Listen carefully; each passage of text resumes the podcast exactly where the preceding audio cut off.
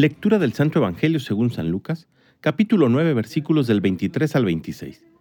En aquel tiempo Jesús le dijo a la multitud, Si alguno quiere acompañarme, que no se busque a sí mismo, que tome su cruz de cada día y me siga, pues el que quiera conservar para sí mismo su vida, la perderá, pero el que la pierda por mi causa, ese la encontrará.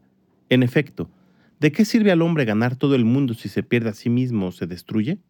Por otra parte, si alguien se avergüenza de mí y de mi doctrina, también el Hijo del Hombre se avergonzará de él cuando venga revestido de su gloria y de la del Padre y de la gloria de los santos ángeles.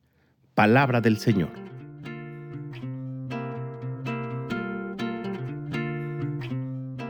La vida moderna nos lleva a buscar constantemente ser más, tener más, querer más.